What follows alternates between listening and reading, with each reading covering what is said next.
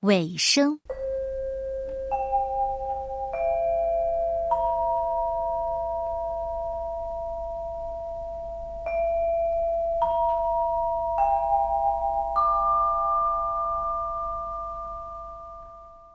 银痴先生又过起往昔的生活，每天清晨像吃早点一样咀嚼着昨夜梦中的诗句，然后一行一行写下来。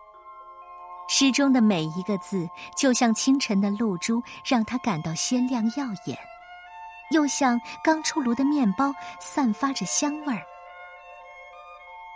但是，当满屋里阳光普照的时候，他那些湿的露珠就被晒干了，面包的香味也散发走了。他照例又把诗稿扔进了诗篓子，但是他从没注意过，无论什么时候他往里面丢弃他的诗稿时，诗篓子永远是空的。最使他高兴的是，就是收到珍儿的来信。他告诉尹老，每天都跑跑跳跳的去上学，高高兴兴的和同学相处。她变成了一个跑得最快的小姑娘，珍儿的妈妈也恢复了健康。尹老呢，他并不孤独，伴随他生活的有他童年时代的玩具、旅游归来的纪念品、朋友的馈赠、母亲的遗物，都让他的生活超越了时空的限制，让他的生活丰富多彩。这一天。早晨起床，他忽然发现，他的书桌上整整齐齐的摆放着厚厚的一沓诗稿。他一首一首翻阅着，又熟悉又陌生。诗篓子大声提醒着：“还记得吗？这都是您写的。”那，呃，这些诗怎么到你这里了？我是谁？我是诗篓子呀。我有责任保留您的诗呀。尹老被深深的感动着，他坐下来开始阅读这些早被遗忘的诗稿，一首首写给母亲、写给可人、写给乌丢丢的诗，还有那些写给山、写给田野、写给树林、写给小河的诗，都让他忆起往事，让记忆中的人又复活了。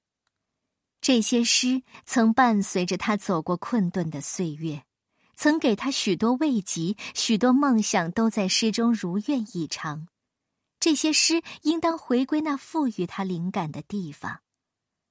月明之夜，尹老手捧着他的诗稿来到河边，月光下的小河波光潋滟，一层层细鳞般的浪花开放着。他把一页页诗稿撒到河面上，它们变成一朵朵白色的睡莲，随着流水渐渐飘向远方。手中剩下最后一沓诗稿了，他迟疑着。他突然听见往昔的自己在朗诵一首诗的声音。他记起来了，这是送给可人的诗。可人去了，去到那没有年龄的国度。这诗。也应当付诸东流。他把一页页诗撒进了小河里。小河，你是有记忆的，这是我写给可人的诗，请你把这些诗带到他居住的没有年龄的国度里去吧。一阵微风吹过，送来晚香玉的芬芳。月光如水银般的倾泻下来，映得远远近近更加明亮。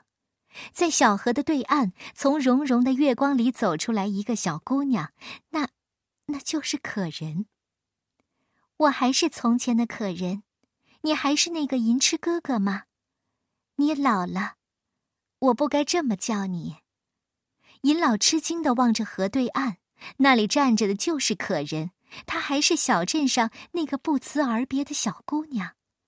来吧，到我这没有年龄的国度里来，你还可以变成那个小镇上的小男孩。银老不知道该怎样回答他，眼泪不由自主的流下来。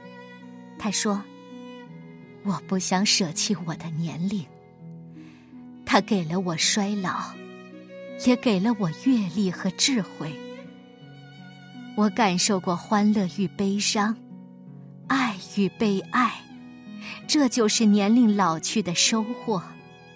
对逝去的岁月，我毫无遗憾。忽然，漂浮在河面上的诗稿又随风飞扬起来，飘飘摇摇，纷纷扬扬，像未曾融化的雪片。可人也随着升腾在如水的月光里。像鱼儿游在水中，它穿梭于飞舞的诗叶中间，不停地摘取着、翻阅着、吟唱着。最后，它拥着一沓诗稿，渐渐地在月光中消失了，他的身影。